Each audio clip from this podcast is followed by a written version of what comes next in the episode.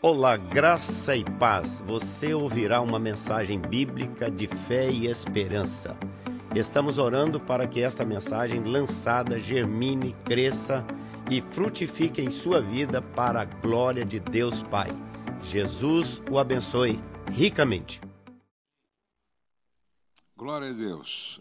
Amados, à tarde, ó, no primeiro culto, eu falei sobre paternidade e eu dei ênfase em alguns pontos que eu considero muito importantes. Filhos não vêm prontos, se constrói. Filho não se perde na rua, mas em casa. E eu falei também que relacionamento é, vem antes, ou presença vem antes de presentes, e relacionamento vem antes de regras. Eu quero considerar mais um ponto agora com vocês que tem a ver com o exemplo dos pais falando mais alto do que suas próprias palavras. Todo filho quer ter um pai que ensina mais com o seu exemplo do que com palavras. O exemplo tem que validar as palavras dos pais. A autoridade é o resultado da coerência entre palavras e ações. É, no Evangelho segundo João, capítulo 13, verso 15, Jesus, meu querido, se você quiser isso, exatamente, João 13, 15. Jesus tinha doze discípulos que ele tratava como filhos, como sua família. E depois de lavar os pés dos discípulos, ele disse assim: Porque eu vos dei o exemplo, porque eu vos dei o exemplo.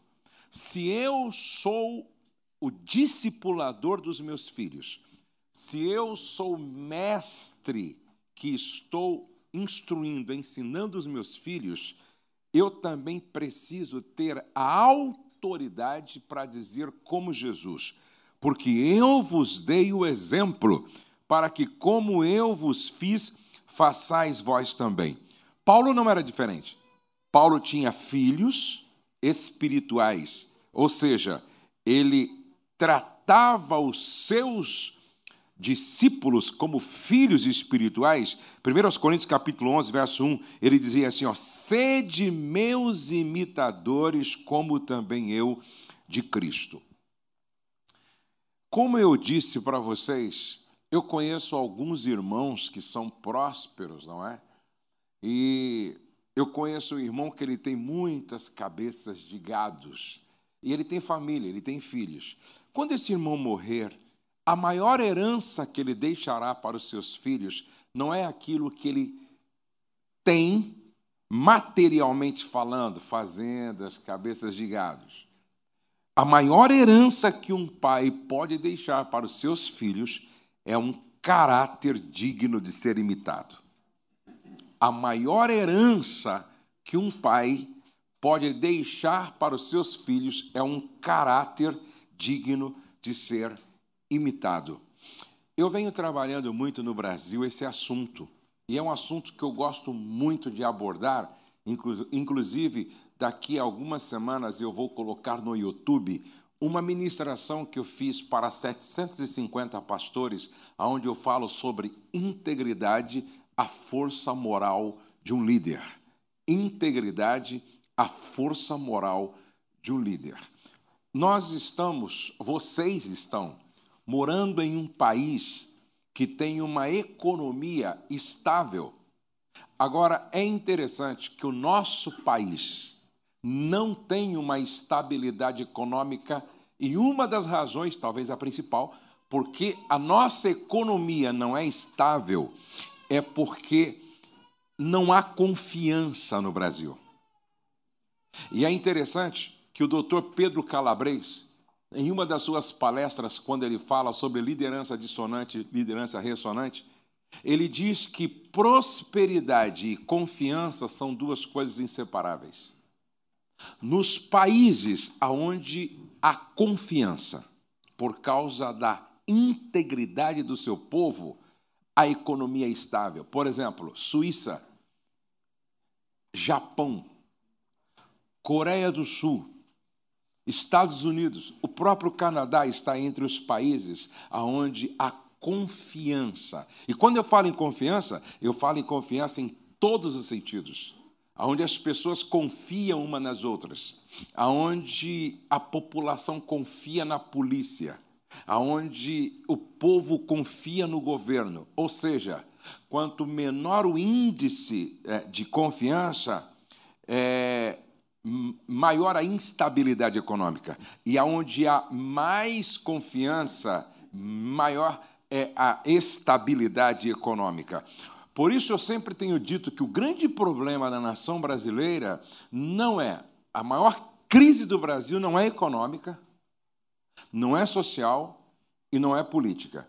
A maior crise do Brasil é moral. É moral. Ou seja, nós somos um país aonde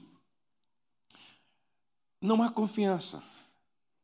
Fizeram uma pesquisa e, por exemplo, as duas instituições que menos inspira confiança no Brasil e que deveria inspirar muita confiança são os políticos e a polícia.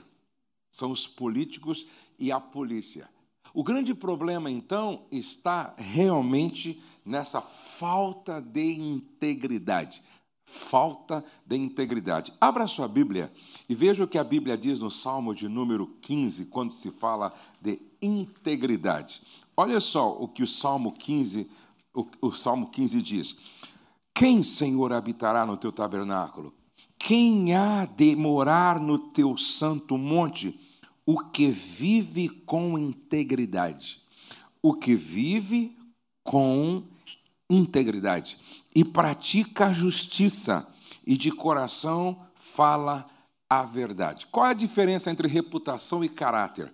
Reputação é o que você pensa que eu sou. Caráter é o que eu realmente sou.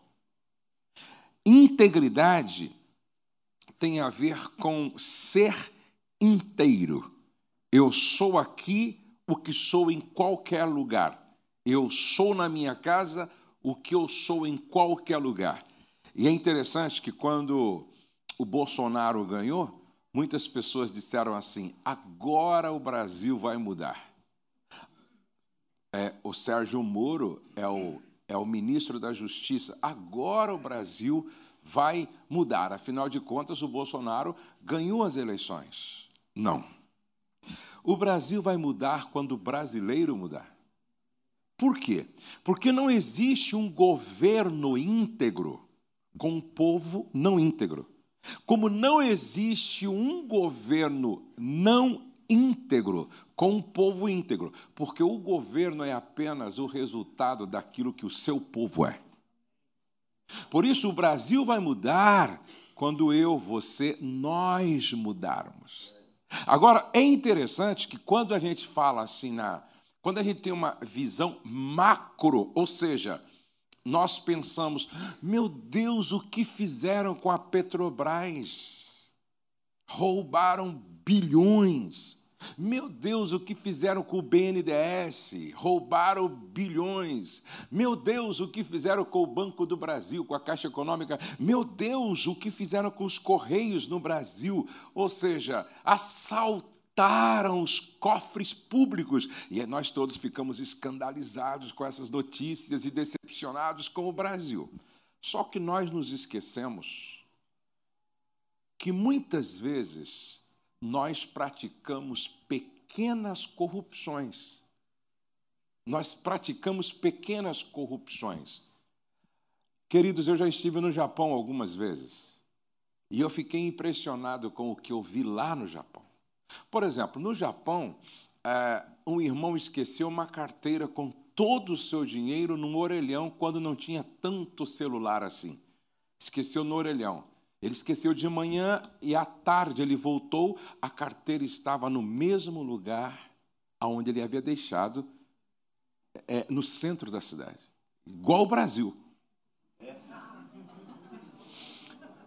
Aí eu ia passando assim numa, numa estrada como pastor, e aí eu vi uma plantação de, de, de, de verduras, legumes, e aí tinha uma barraquinha vendendo é, com bastante assim é, é, é, verduras e legumes expostos para quem quisesse comprar. Só que não tinha ninguém para atender. E aí eu perguntei para o pastor, mas como é que funciona isso aqui?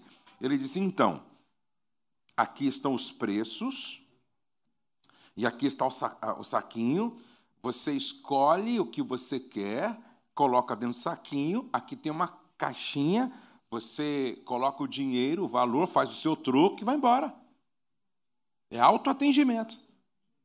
Eu disse, mas no final do dia está tudo aí? Ele falou, tá, no final do dia a pessoa vem e recolhe o dinheiro e tudo certo. Eu disse, se fosse no Brasil, nem a barraquinha estava. Fizeram um teste desse no Brasil, não sobrou nada. O Brasil vai mudar quando o brasileiro parar de baixar música é, sem pagar os direitos autorais. O Brasil vai mudar quando o brasileiro parar de estacionar seu carro na vaga do idoso sem ser idoso, do deficiente sem ser deficiente. O Brasil vai mudar quando a gente marcar uma consulta e for. O Brasil vai mudar quando o brasileiro mudar. Em Nova York, tinha um brasileiro que estava roubando gás e ninguém sabia como. Como o brasileiro é inteligente para aquilo que é errado, não é? E ele usava o gás, usava o gás e ninguém descobria como. E, e o pessoal colocaram câmera para filmar e não conseguia descobrir como é que esse rapaz rouba o gás, porque ele porque tinha que colocar moedas lá e tal, é, ou fichas, não sei como é que funcionava, só sei que colocava lá e liberava o gás. A polícia chegou para ele e disse: oh, a gente não vai te prender. A gente vai dar o gás para você. Mas você tem que contar para a gente o que, que você faz para liberar o gás. Sabe o que ele fazia? Ele congelava, ele fazia moeda de gelo. Porque, porque o gás era liberado com o peso da moeda. Então o que ele fazia? Ele fazia moeda de gelo e ia colocando dentro. Então caía, liberava o gás, derretia, sumia. Caía, liberava o gás, derretia, ninguém sabia o que, como é que ele tinha. Olha só a criatividade do brasileiro. Mas para aquilo que é errado. O que falta é integridade, gente. O que falta é o compromisso com o código de valores. E valores são inegociáveis. Os nossos filhos precisam se inspirar no nosso comportamento íntegro. Lá no Brasil, eu sempre faço uma pergunta: onde nasce um corrupto? Em Brasília? Não, o corrupto nasce na casa onde os filhos vêm, os pais subornando um guarda. O corrupto nasce na casa onde os filhos vêm, um pai sonegando imposto. O corrupto nasce aonde os filhos vêm o pai comprando um material pirata. Eu sei, eu acho que aqui não, isso não acontece, mas lá vocês sabem que é comum, não é? Bolsa Louis Vuitton, pirata. Não é? é relógio Rolex, pirata. Montblanc, pirata. Não é? E tem muita filme, não é? DVD pirata, CD pirata. Hoje não é pirata, mas consegue baixar no computador sem pagar os direitos autorais. Então preste atenção: o Brasil vai mudar quando nós formos radicais contra tudo aquilo que significa uma pequena corrupção. Amém, queridos? Tudo aquilo que significa uma pequena corrupção. Ou seja, a maior herança que nós podemos deixar para os nossos filhos é um caráter digno de ser imitado. Ou seja, quando os meus filhos pensarem em ética, tem que lembrar de mim. Quando os meus filhos pensarem em honestidade, tem que lembrar de mim. Quando os meus filhos pensarem em integridade, tem que lembrar de mim. Quando os meus filhos pensarem em fidelidade, tem que lembrar de mim. Porque eu dei a eles o exemplo. Amém, queridos? Em sexto lugar, todo filho espera que o amor entre os seus pais nunca entre em crise. Todo filho espera que o amor entre os seus pais nunca entre em crise. Paulo dizia: Marido, ame a sua esposa, assim como Cristo amou a igreja e deu a sua vida por ela. O homem deve amar a sua esposa assim como ama o seu próprio corpo. O homem que ama a sua esposa ama a si mesmo. Eu sempre digo que tratar bem a esposa é uma questão de inteligência. Tratar bem o marido é uma questão de inteligência. Presta atenção. Se eu trato mal minha esposa, eu terei ao meu lado uma mulher chata, ranzinza, amarga, frustrada, decepcionada, emocionalmente doente. É bom viver ao lado de uma mulher assim, sim ou não? Horrível. Se você trata mal o teu marido, você vai ter ao seu lado um homem chato, problemático, emocionalmente doente, indiferente, distante, porque é maltratado. É bom viver ao lado de um homem assim, sim ou não? Então, olha como que é uma questão de inteligência. Se eu trato bem minha mulher, Vou ter ao meu lado uma mulher satisfeita, alegre, feliz, saudável emocionalmente e que me dá prazer com a sua presença. É uma questão de bom senso.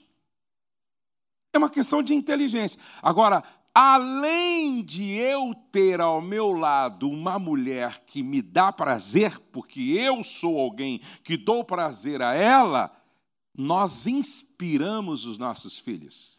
Quando Douglas foi casar, porque ele casou primeiro lá em casa, quando Douglas foi casar, eu disse para ele: Eu vou convidar um pastor amigo. Eu conheço muitos pastores no Brasil de expressão. Falei: Eu vou convidar Fulano ou Beltrano para fazer o seu casamento. Disse: Não, não, não, pai. Não, não, não, não. Quem vai fazer meu casamento é o senhor. Eu disse: Mas rapaz, por quê? Porque o seu casamento eu conheço. O seu casamento me inspira.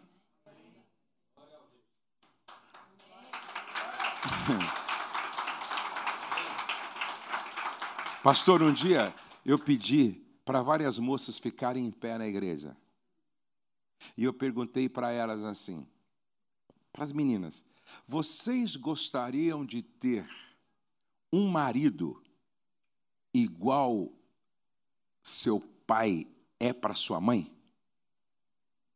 Algumas disseram: não, pastor, pelo amor de Deus. Deus me livre ter um, um, marido igual meu pai. Meu pai é um bruto. Meu pai é um cavalo. Pô. Meu pai é um indiferente.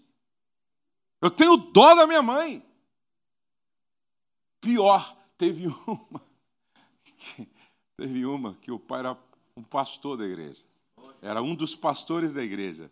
Aí esse pastor falou para mim que não dormiu 15 dias chamou a fé, filha, pelo amor de Deus, você não gostaria de ter o marido igual eu sou para sua mãe? Então diga onde é que eu estou errando para tua mãe. Foi a deixa. Foi a oportunidade. Eu estava ministrando num hotel Aí uma senhora me chamou, minha esposa estava comigo esses dias, me chamou e disse, pastor, posso conversar um pouco? Ela conversando comigo da dificuldade com o marido. Então, ela disse, então, eu disse, mas quem é o seu marido? Aquele lá, aquele lá, aquele lá embaixo, é meu marido e tal. Tá. Aí ela me contou um, um, um fato que, que eu fiquei escandalizado. Ela disse, um dia eu estava deitada assim, ó, no sofá, e nós estávamos discutindo, discutindo, né? E, e ele não conseguia ganhar de mim no argumento. E eu mais tinha argumento mais forte do que o dele e tal, e a gente foi discutindo e ficou, ficou ficando séria a conversa. Quando ele percebeu que não ia ganhar de mim no argumento, ele ficou com tanta raiva que ele encheu a boca de catarro. Chegou bem pertinho de mim e escarrou no meu rosto. E minha filha estava vendo. Eu conheci a filha dela. Uma jovem linda, dentista. Ela é da aeronáutica, se não me fala a memória, ganha bem, tem o seu apartamento, seu carro. Sabe o que a filha dela diz? Eu nunca vou me casar, porque eu não quero ter ao meu lado um homem escarrando no meu rosto. Eu nunca vou me casar porque eu não quero ter um marido igual meu pai. A minha pergunta é: o seu casamento inspira seus filhos? Todo filho espera que o amor entre os seus pais nunca entre em crise. Saber que é amado por pais que se amam permite ao filho uma serena vivência de segurança, repouso, confiança e tranquilidade. Casamento ajustado, filhos abençoados. Casamento ajustado, filhos abençoados. Não é só eu que ganho quando meu casamento vai bem. Não é só minha esposa que ganha quando o nosso casamento vai bem. Os nossos filhos são abençoados. E eles têm uma visão de casamento como algo extraordinário, muito interessante. Sete. Todo filho quer ter um pai que gere memórias positivas em seu coração. É interessante que em Lucas capítulo 15, verso 18, o texto diz: Levantar-me-ei e irei ter com o meu pai. Todo filho espera ou quer ter ao, ao lado um pai que gere memórias positivas em seu coração. Por que o filho pródigo sentiu saudade da sua casa? É interessante que quando o filho pródigo está entre os porcos e cai em si, ele não diz: Levantar-me-ei irei ter com a minha avó. Ele não diz, levantar-me-ei, irei ter com aquele sacerdote da sinagoga que é gente boa. Não, levantar-me-ei, irei ter com aquele pai do meu amigo que é gente boa. Não, ele diz, levantar-me-ei, irei ter com o meu pai. Diga, meu pai. Ele tinha um pai. Ele tinha um pai. Pode passar aí, querido, pode passar. Ele tinha um pai incrível. Diga. Um pai incrível. Generoso partilhador, acessível, esperançoso, perdoador, carinhoso. Esse pai provoca saudade. Esse é um pai que, mesmo que o filho se distancie de casa, ele diz: Levantar-me-ei e ter com meu pai. Eu tenho um pai que é generoso. Eu tenho um pai que é partilhador. Eu tenho um pai que é acessível, eu tenho um pai que é esperançoso, eu tenho um pai perdoador, eu tenho um pai carinhoso. Quando ele volta, o pai vai ao seu encontro, o beija e o abraça. Será que eu sou um pai que estou gerando memórias positivas no coração dos meus filhos ao ponto de, em estando longe de casa, eles sentem saudade da casa por minha causa. Me lembro que eu estava ministrando em uma cidade no Mato Grosso e um pai disse assim para mim, um pai muito próspero, esse cara chegou e falou assim: Pastor, me ajuda. Como eu faço para trazer meu filho de nove ou dez anos de volta?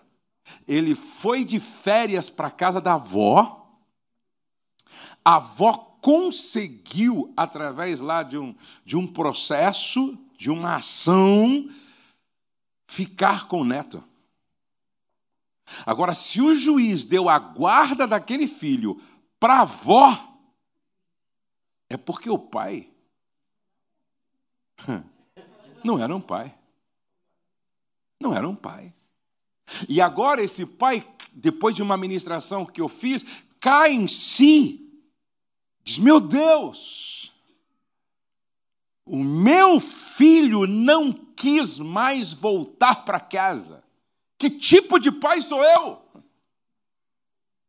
Que tipo de pai sou eu que o filho vai visitar a avó e não volta mais e o juiz autoriza que a guarda desse menino fique com a avó agora? Que tipo de pai sou eu? E essa é uma pergunta que o pai e a mãe têm que fazer sempre. Que tipo de pai sou eu? Que tipo de mãe sou eu? Que os meus filhos não têm saudade de casa por minha causa? Esse não. Esse, quando cai em si entre os porcos, ele diz: Eu tenho um pai que gerou em mim memórias positivas e que provoca em mim saudade. Levantar-me-ei, irei ter com meu Pai. Que Deus nos dê graça para que nós sejamos um Pai assim. Oitavo ponto dessa reflexão. Todo filho espera que os pais exerçam disciplina com equilíbrio. Porque o Senhor repreende aquele a quem ama, assim como o filho ao filho a quem quer bem.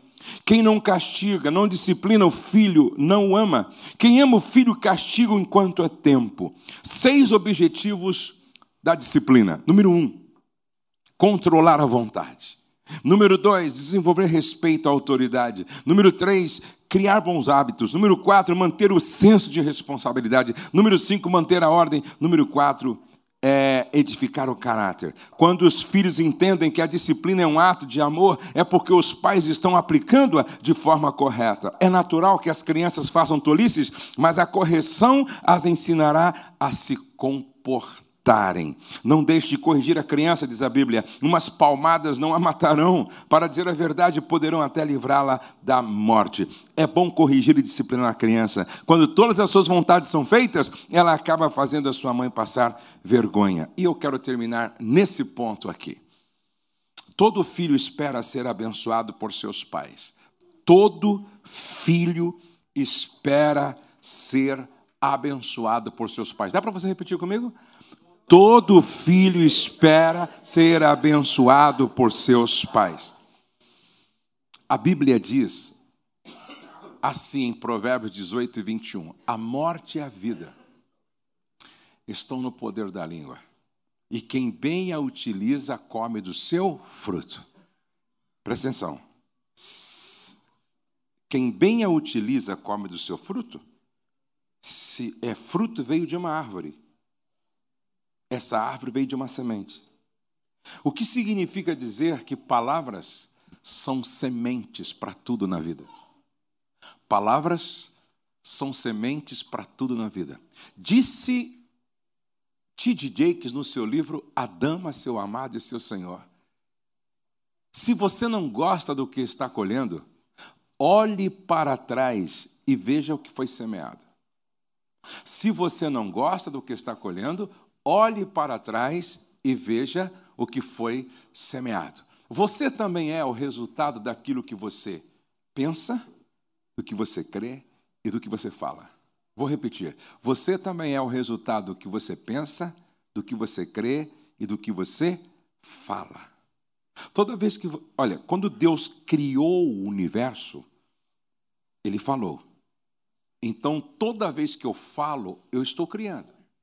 E é interessante que quando eu falo, ou eu crio o meu céu, ou eu crio o meu próprio inferno. Presta atenção.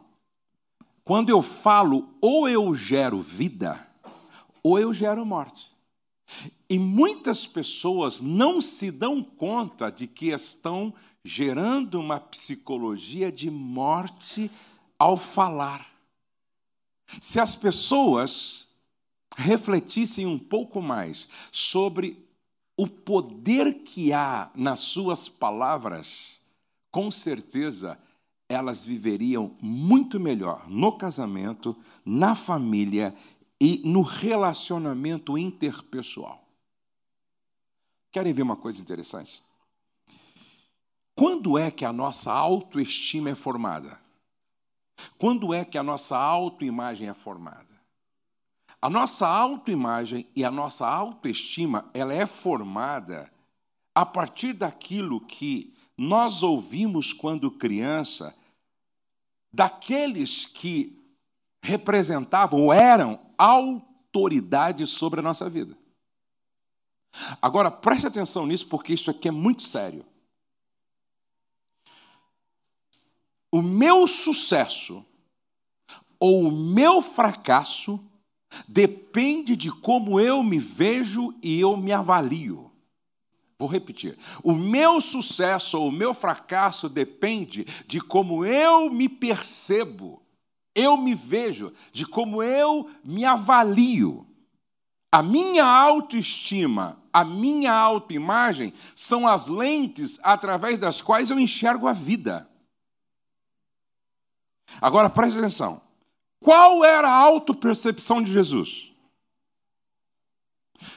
Como Jesus se via? Como Jesus se percebia? Leia os evangelhos. Ele dizia assim, ó: Eu sou um pastorzinho medíocre. Sim ou não? Não. Eu sou o bom. O bom pastor. Eu sou o caminho, a verdade e a vida. Eu sou o pão embolorado, amanhecido. Eu sou o pão vivo que desceu do céu. Eu sou a ressurreição e a vida, e quem crê em mim, ainda que seja morto, viverá. Eu, percebe? Presta atenção. Tudo que você coloca depois do eu sou te define. Tudo que você coloca depois do eu sou tem a ver com a sua identidade. Tudo que você coloca assim, ó, pega uma folha e coloque 10 eu sou. Eu sou, eu sou, eu sou, eu sou. O que você colocar depois do eu sou te define. Revela qual é a sua autopercepção, revela qual é a sua autoimagem, revela qual é a sua autoestima. Agora pergunto: vocês acham que Jesus tinha essa autopercepção porque ele nasceu pronto? Sim ou não? Você acha que Jesus nasceu pronto? Sim ou não? Jesus foi bebê como qualquer outro bebê. Jesus foi criança como qualquer outra criança. Jesus foi pré-adolescente como qualquer outro pré-adolescente. Jesus foi adolescente como qualquer outro adolescente. Jesus foi jovem como qualquer outro jovem. Jesus não nasceu Pronto, adulto.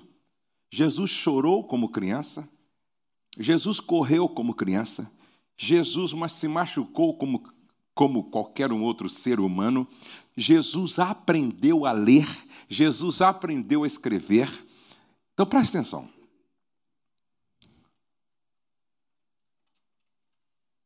Quando Jesus fazia essas afirmações sobre si mesmo, é porque ele ouviu isso tanto do pai como de José. Ele ouviu isso tanto do pai como do pai adotivo José. Jesus não veio com uma mente programada para, para fazer essa autoafirmação sem que ele tenha ouvido isso.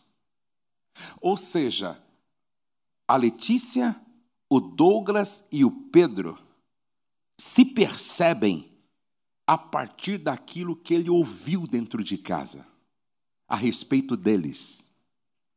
Querem ver como a gente peca, como a gente erra absurdamente? Essa criança, esse menino não vai dar para nada. Você tem noção do que, do que é isso? Essa menina, olha o que uma mãe vivia dizendo: essa menina não vai prestar nem para parir. Você tem, tem noção? Você tem noção? Quando Jesus disse assim: Olha, aquele que chamar o seu irmão de raca será réu do fogo do inferno. Jesus não estava falando de uma palavra vazia de conteúdo. Jesus não estava falando de uma palavra vazia de significado. Jesus não estava falando de uma palavra vazia de conteúdo. Não. Jesus estava falando de uma palavra dita intencionalmente para destruir a autoimagem e a autoestima do outro. Jesus estava falando daquela, daquela, daquela palavra que é dita para ferir, machucar.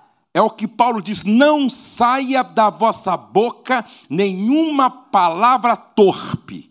Conversando com um amigo que é professor de grego e hebraico, ele diz: Josué, torpe, na verdade, no original, é uma palavra que tem a ver com podre.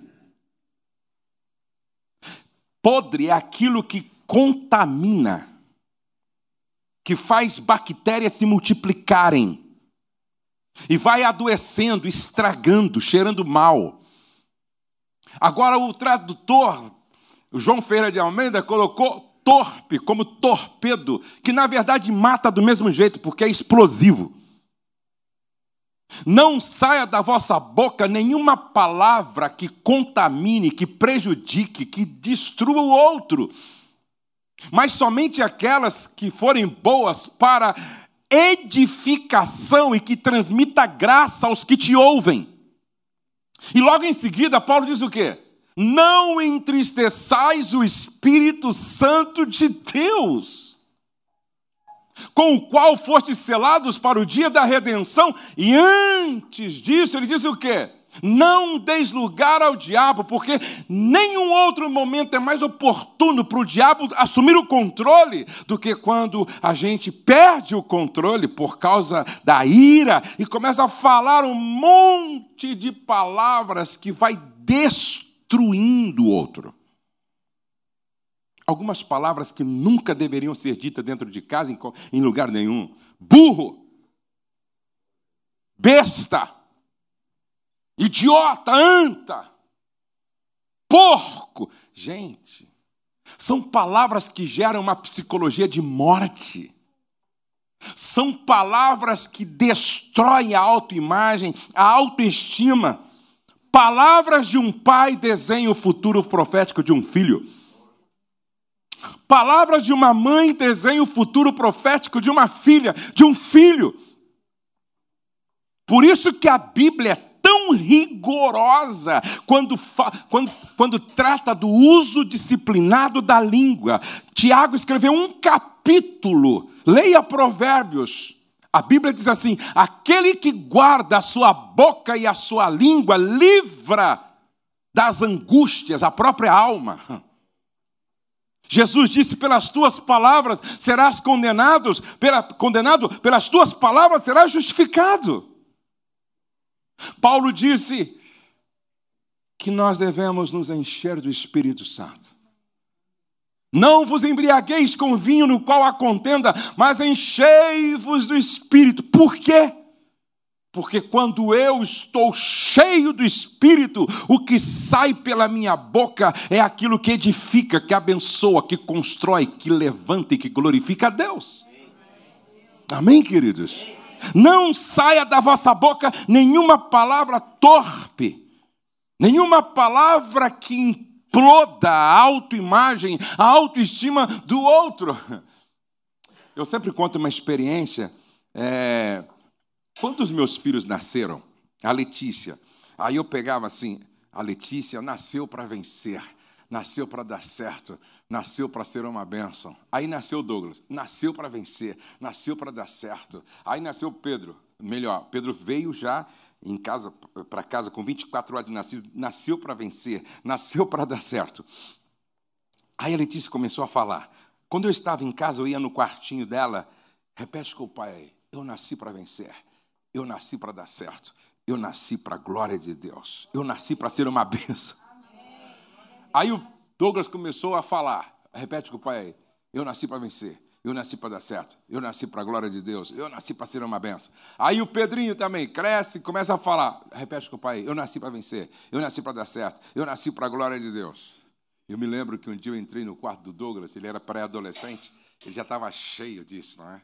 Aí, quando eu entrei, assim, falei, pai, já sei, já sei. Nasci para vencer, para dar certo, para glória de Deus, para ser uma peça. Tipo, não aguento mais sair, pai. Agora, meus netos, meus netos vão em casa, eles gostam de dormir com a gente. Aí eles deitam na minha cama, aí estão brincando com um tablet, outro com o celular. Aí eu chego assim, eu digo assim, ô Davi, repete com o vô aí. Eu nasci para vencer. Ô vô, tô jogando, pô, tô brincando aqui, vô. Ou tô assistindo, vô. Repete com o vô aí.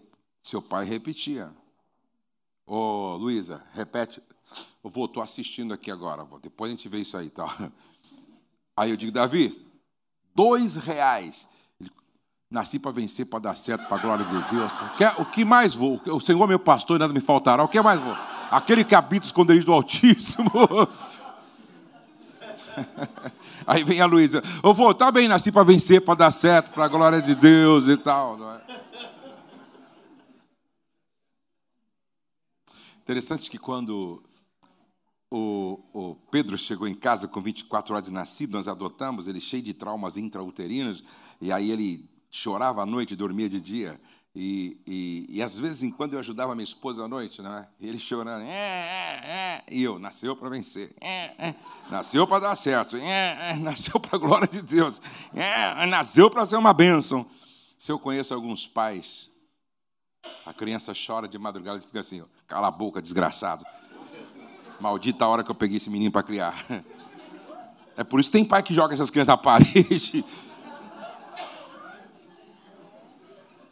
Aí a criança cresce e vira uma praga. Aí a criança cresce só dá trabalho. Ah, você desenhou o futuro profético desta criança falando. Minha esposa está aqui de prova. Todos os meus filhos cresceram. A gente desenhando o futuro profético deles. Nasceu para vencer nasceu para dar certo, nasceu para louvor. Ah, mesmo quando a Letícia estava dando um trabalho enorme, a Letícia deu mais trabalho do que todos lá em casa.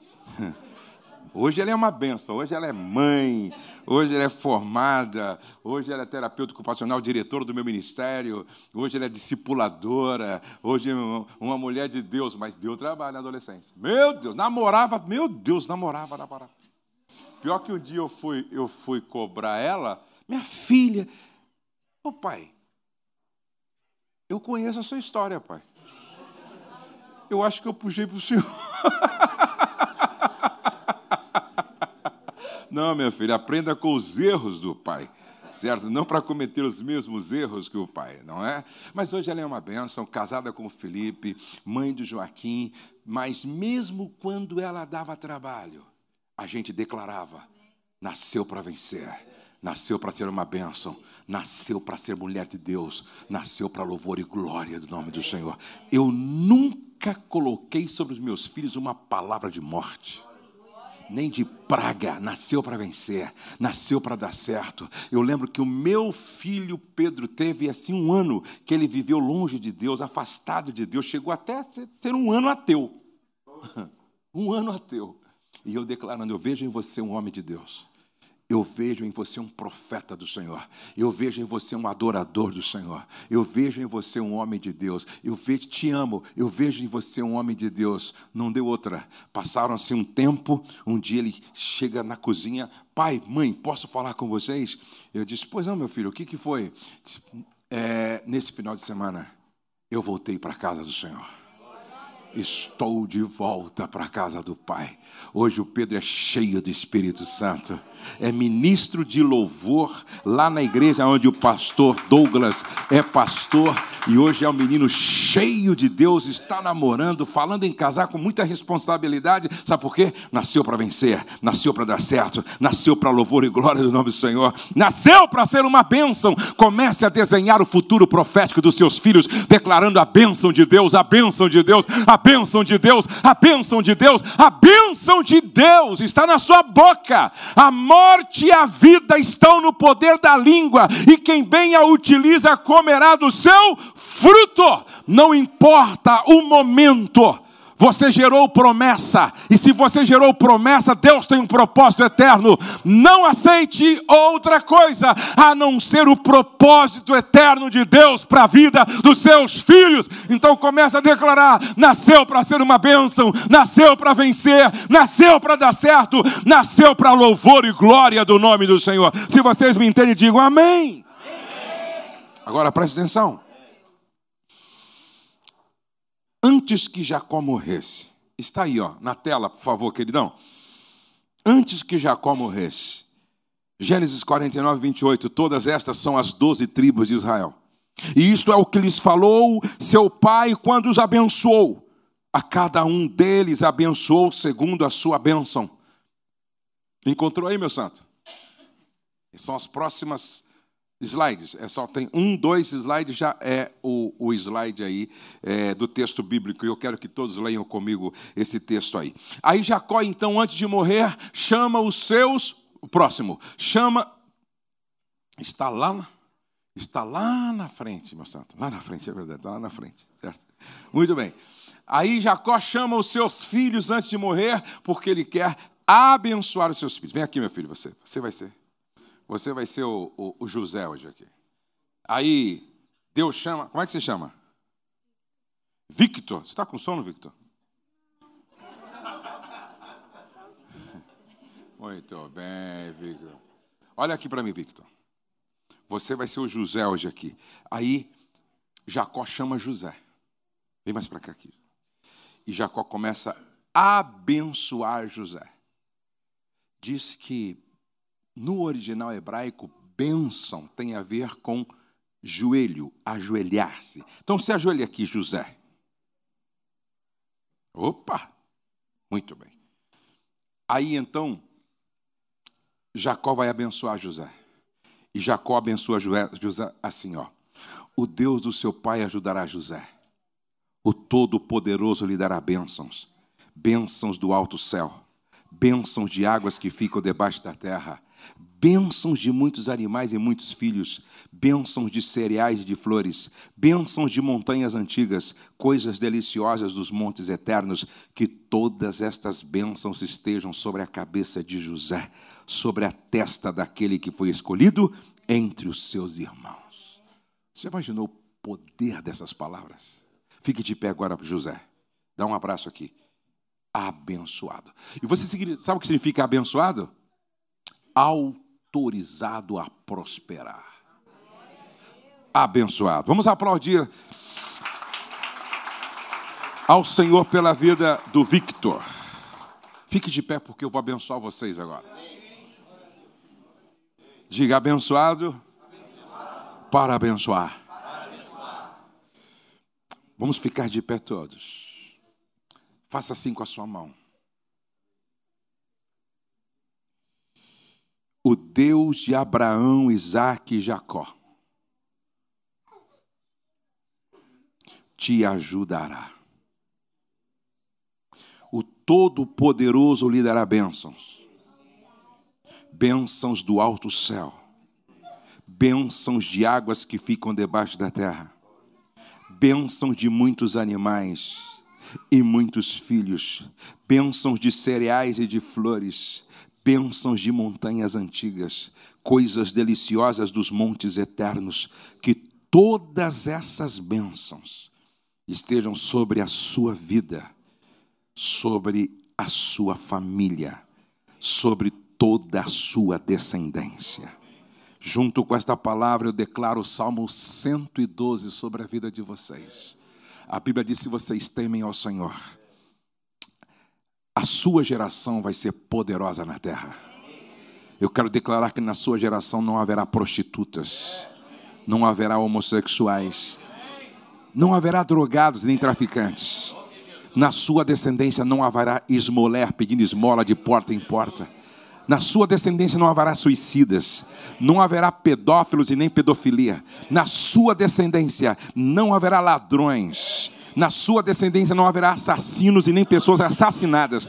Na sua descendência haverá homens de Deus, mulheres de Deus, profetas de Deus, pastores de Deus, discípulos de Deus, cheios do Espírito Santo. A sua descendência será poderosa na terra. Sua casa deixa de ser um lugar comum para ser um lugar da manifestação da glória de Deus, da bênção de Deus, dos milagres de Deus. Eu declaro que a sua casa, a partir desse final de semana, é lugar de bênção, é lugar de vitória, é lugar de perdão, é lugar de reconciliação, é lugar de salvação, é lugar de cura, é lugar de libertação. Quem entrar doente na sua casa vai ser curado, quem chegar triste vai sair alegre, quem chegar vazio vai sair cheio do Espírito Santo. Quem chegar caído vai sair de pé na presença de Deus. A sua casa é lugar de bênção. Eu os abençoo em nome de Jesus com toda sorte de bênção. Agora você está abençoado para abençoar. Então você vai dar um abraço em pelo menos 10 pessoas e vai dizer assim: Deus abençoe sua família. Pode começar a dar um abraço em 10 pessoas. Diga: Deus abençoe sua casa. Deus abençoe sua família. Deus abençoe o seu lar. Deus abençoe. Vida Nova, a sua família em Toronto.